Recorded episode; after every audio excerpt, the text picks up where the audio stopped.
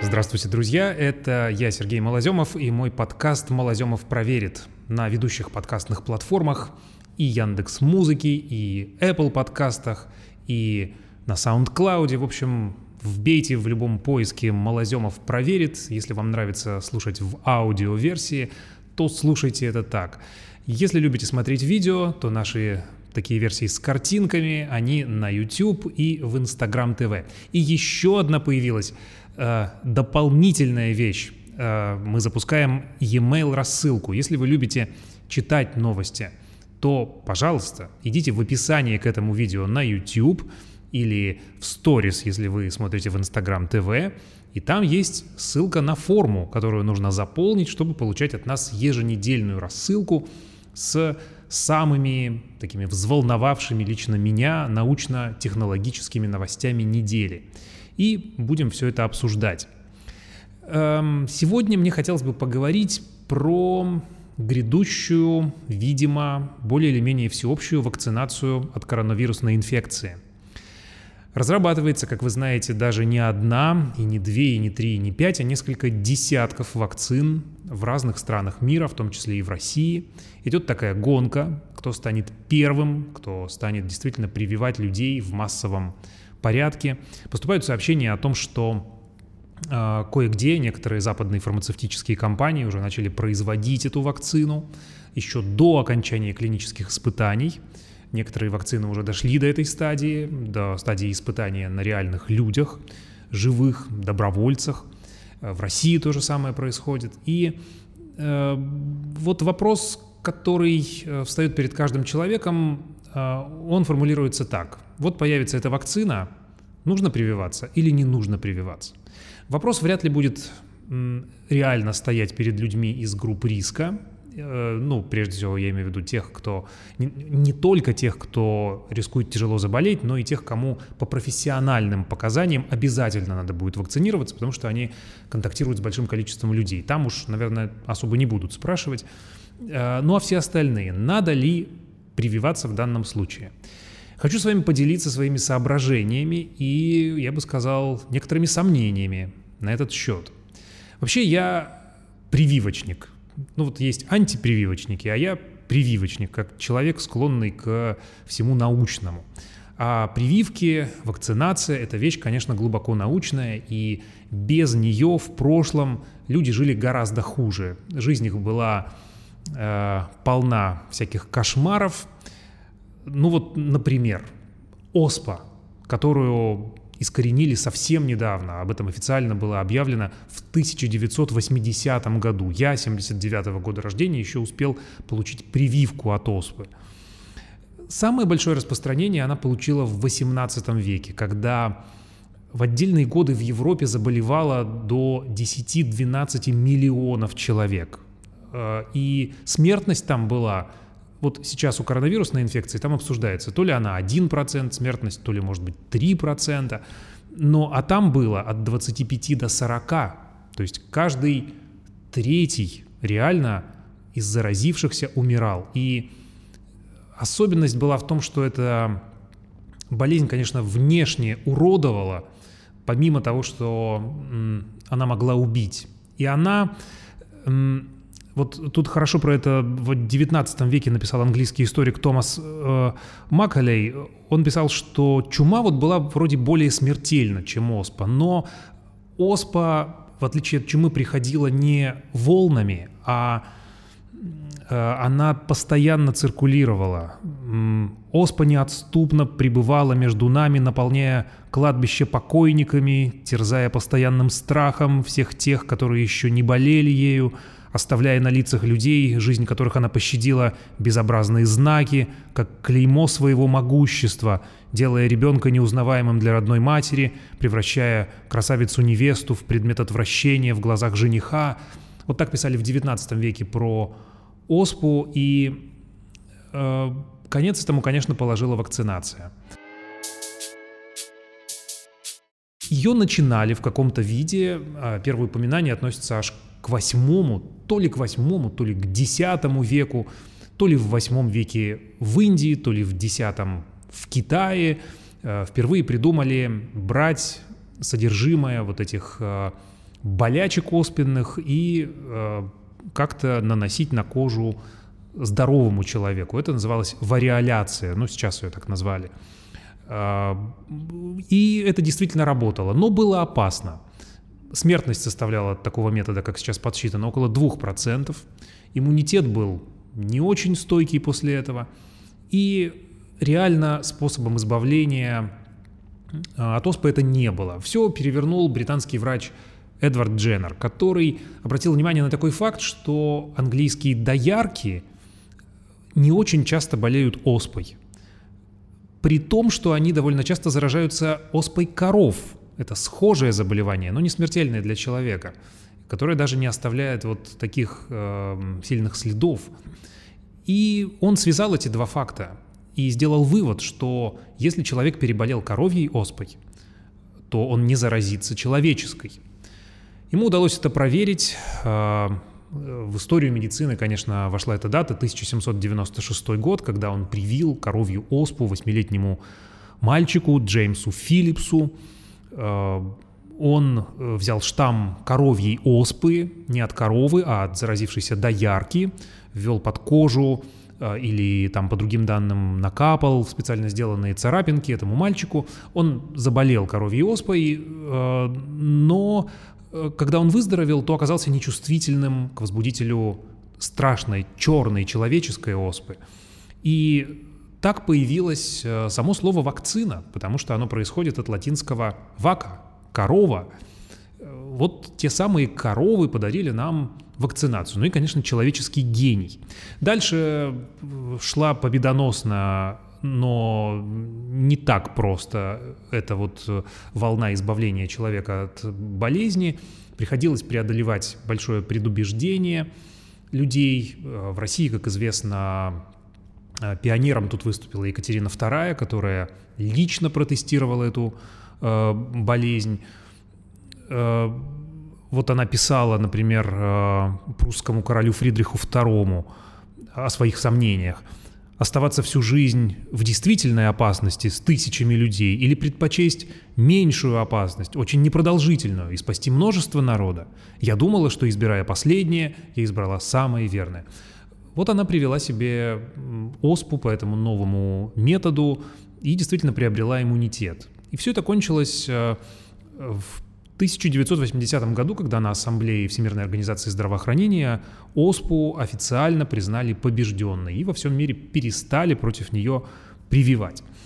Но э, почему же тогда люди боятся прививок? Потому что не всегда все проходит гладко. И э, самая, наверное, известная история на этот счет – это 50-е годы, то, что происходило в Америке – когда боролись с э, очень страшной болезнью, которая, к сожалению, до сих пор не побеждена, это полиомиелит, который приводит к э, параличу, э, может и убить тоже. И тогда возникло большое количество случаев заражения и тяжелого течения болезни от новой и, как потом оказалось, не очень хорошо опробованной вакцины. Это была Э, инактивированная полиомиелитная вакцина, э, то есть фактически это был э, живой вирус, который пытались как-то убить, ослабить, ввести людям, чтобы у них выработались защитные антитела. Вакцина Солка, так называемая. Ее в ускоренном режиме пролоббировали и ввели в пользование. Но потом пошла волна сообщений о том, что люди заражаются Э, вакцинированные, заражают других, у них парализует ту руку, в которую их вакцинировали. И оказалось, что вакцина плохо изучена. И на смену ей пришла другая, оральная полиомиелитная вакцина Сейбина, которую э, испытали, кстати, в Советском Союзе даже раньше, чем в Соединенных Штатах на большом количестве людей. Э, тогда а, Смородинцев и Чумаков, наши вирусологи, воспользовались своими связями с а, очень высокопоставленным человеком, Микояном, и э, тот разрешил вот на свой страх и риск этот большой опыт, проведенный в Эстонии, где была тогда вспышка полиомиелита, и оказалось, что вакцина очень неплохо работает, и даже вот изобретатель этой вакцины Сейбин восторженно написал Чумакову, что только в таком, ну, в общем, авторитарном, в каком-то степени тоталитарном даже государстве, как Советский Союз, вот, оказывается, есть такие плюсы, когда вот так командно могут сказать «да, делаем», потому что в Америке были сомнения на этот счет. И всему миру стало понятно, что эта вакцина работает. Потом у нее выявились, конечно, недостатки. Оказалось, что не всем вот так вот стоит ее делать. И окончательно проблему с полиомиелитом в мире до сих пор не решили. И в последнее время она даже обострилась из-за всей нестабильности, прежде всего, на Ближнем Востоке. Довольно много случаев полиомиелита сейчас фиксируется в Сирии, э, где система здравоохранения, конечно, очень существенно нарушена. Э, приезжает, к сожалению, полиомиелит к нам и из Таджикистана. В Афганистане не все с ним благополучно. Так что э, здесь вопрос о том, надо ли вакцинироваться, он совершенно не стоит. Он, он решен что ребенка, который растет тем более в таком вот многонациональном, имеющем многочисленные связи с миром городе, как Москва, например, конечно, его надо прививать от полиомиелита, потому что встреча с этим возбудителем, калечащим, ужасным, она совершенно не исключена. И эти вакцины, которые сейчас применяются, они хорошо изучены. Почему до конца не, не победили болезнь? А потому что вот не во всех странах удалось наладить эту вакцинацию. Плюс есть особенности возбудителя. Но это живой мир, частью которого являемся мы и микробы тоже. Тут э, ничего не сделаешь. Другой э, случай э, связан с аутизмом, который якобы, как подозревали, вызывала вакцина от кори. Но потом Всемирная организация здравоохранения разобралась и сделала вывод, что связи нет. До сих пор, к сожалению, публикации о том, что не вакцинируйте ребенка АКДС, у него будет аутизм, и вот такая-то научная работа это доказывает, они, к сожалению, до сих пор перепечатываются в интернете как-то так из статьи в статью у этих антипрививочников. Наука говорит, что ну не то, что опасности нет, но она вот не такова. Какова она на самом деле? Вот самое реальное – это анафилактический, анафилактический шок, моментальная аллергическая реакция э, на какие-то компоненты вакцины. Происходит примерно в двух случаях на миллион вакцинаций. Вот такова реальная статистика. Все остальное, когда происходит какое-то ухудшение состояния здоровья после прививки, врачи говорят так, что Конечно, это расследуется. И тут, тут два варианта. Либо применена некачественная вакцина, такое может случиться, к сожалению, с э, любым лекарственным препаратом, и единственной защитой здесь является, ну, наверное, только э, вкладывание иногда и собственных денег в то, чтобы купить вакцину э, какого-то совсем приличного, такого авторитетного производителя – в репутации которого можно не сомневаться. Может быть, не всегда стоит э, экономить на этом, соглашаясь на ту дешевую вакцину, которую вам предложат. Если тем более есть деньги, то вообще вопрос об этом не стоит. Э, и второе – это то, что вакцинация как некоторый стресс может просто чуть раньше проявить те, например, генетические болезни, которые у ребенка и так были заложены.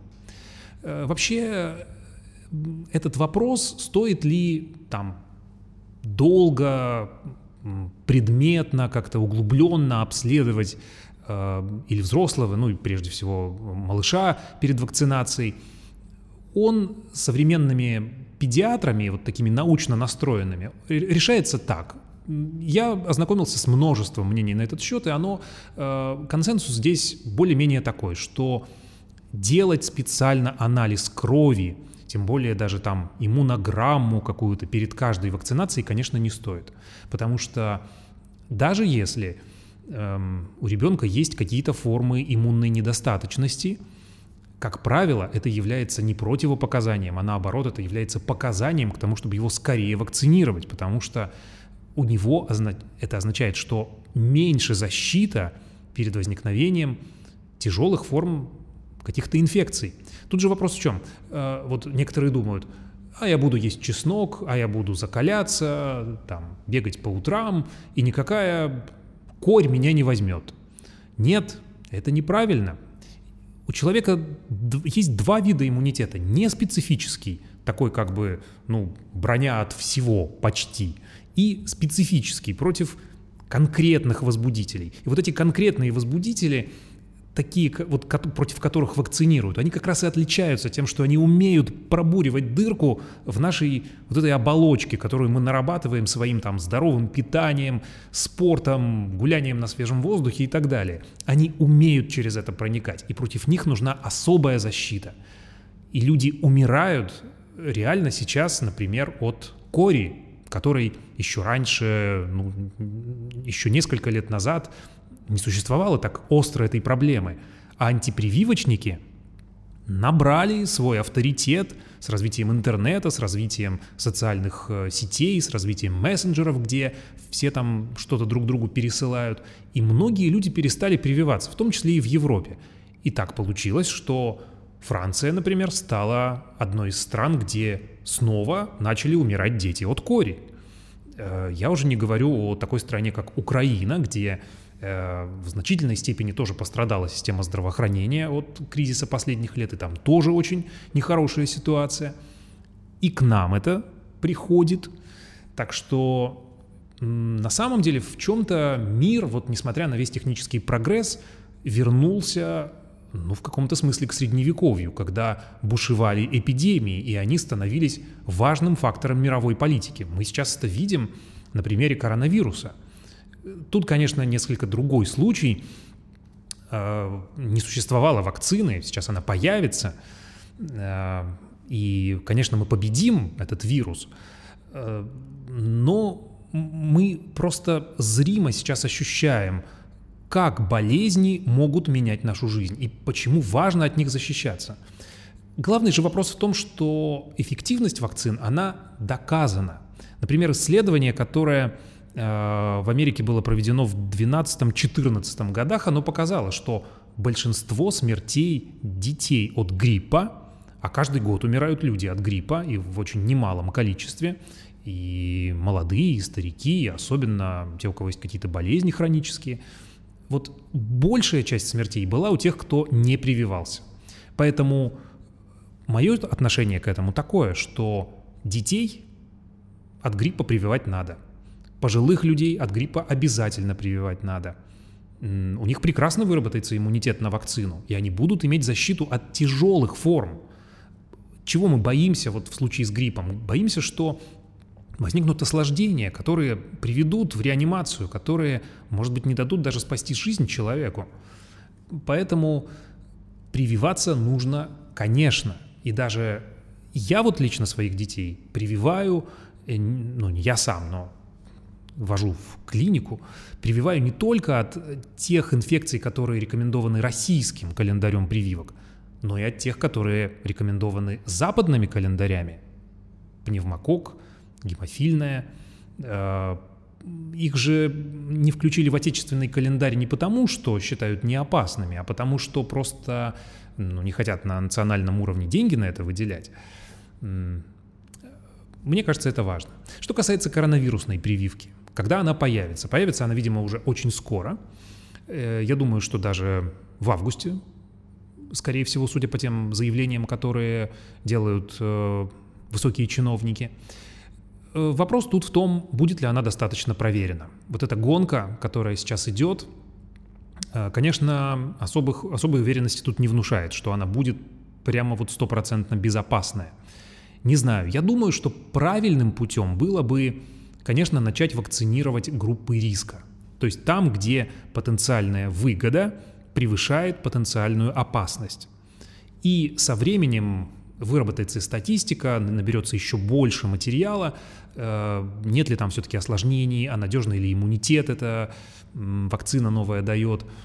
Э, конечно, кстати, как э, заявила глава Роспотребнадзора Анна Попова, скорее всего, это будет не одна вакцина, видимо, форм будет несколько, на, на каждую группу населения какая-то своя. И вторая надежда моя заключается в том, что все-таки вот за те годы, которые прошли с 50-х, когда люди умирали от полиомиелитной вакцины, все-таки наша система мировая, я имею в виду система тестирования лекарств, стала совершеннее. Появились протоколы, стандарты, и совсем уж непроверенный препарат к нам не попадет.